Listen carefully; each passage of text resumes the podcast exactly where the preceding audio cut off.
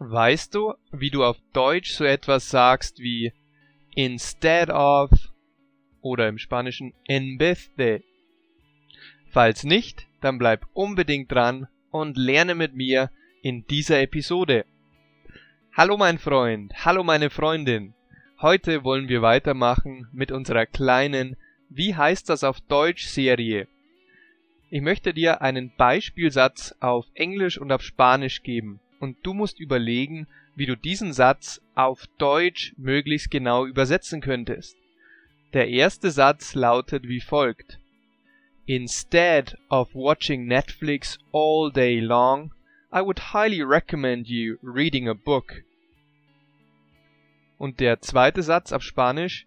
En vez de hacer eso, fui a visitar un amigo. Okay, schauen wir uns doch die beiden Sätze mal an. Den ersten könnte man im Deutschen folgendermaßen übersetzen. Anstatt den ganzen Tag nur Netflix zu schauen, empfehle ich dir, ein Buch zu lesen. Das heißt, diese Instead of Konstruktion wird im Deutschen aufgelöst und übersetzt mit anstatt. Anstatt den ganzen Tag nur Netflix zu schauen. So anstatt von was? Anstatt zu schauen. Und der zweite Satz, den wir uns vorher äh, angehört haben, en vez de hacer eso fui a visitar un amigo, könnte auf Deutsch so übersetzt werden wie anstatt das zu tun, ging ich einen Freund besuchen. So auch wieder gleiches Prinzip, dieses en vez de wird aufgelöst, wird übersetzt mit statt oder anstatt dies zu tun. Du siehst also, wenn du die Konstruktion anstatt Punkt, Punkt, Punkt verwendest, musst du danach immer angeben, was du ersetzen willst. Das heißt, anstatt Netflix zu, zu schauen, anstatt etwas zu tun, anstatt das Haus zu putzen, machte ich etwas anderes.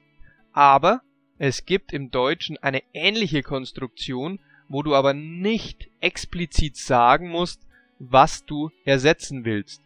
Beispielsweise könntest du sagen, stattdessen schaute er ihn an und sagte. Im Englischen wäre das äquivalent zu Instead, he just looked at him and said. Das heißt, du kannst auch wirklich nur stattdessen an den Satzanfang stellen und dann erklären, was der oder die Person stattdessen getan hat. Stattdessen besuchte ich einen Freund. Stattdessen schaute ich ihm in die Augen und sagte Alle Mitschriften und Transcripts und weitere kostenlose Inhalte findest du auf meiner Homepage www.languagehackswithmax.com. Melde dich einfach unter dem Link zu meinem Abo an und erhalte kostenlos tolle Geschenke zum Deutschlernen. Was ist denn für dich drin? Was bekommst du für dein kostenloses Abo? Ich schicke dir kostenlos dein Deutsch Survival Paket mit 89 wichtigen Sätzen für dein Alltagsdeutsch zu.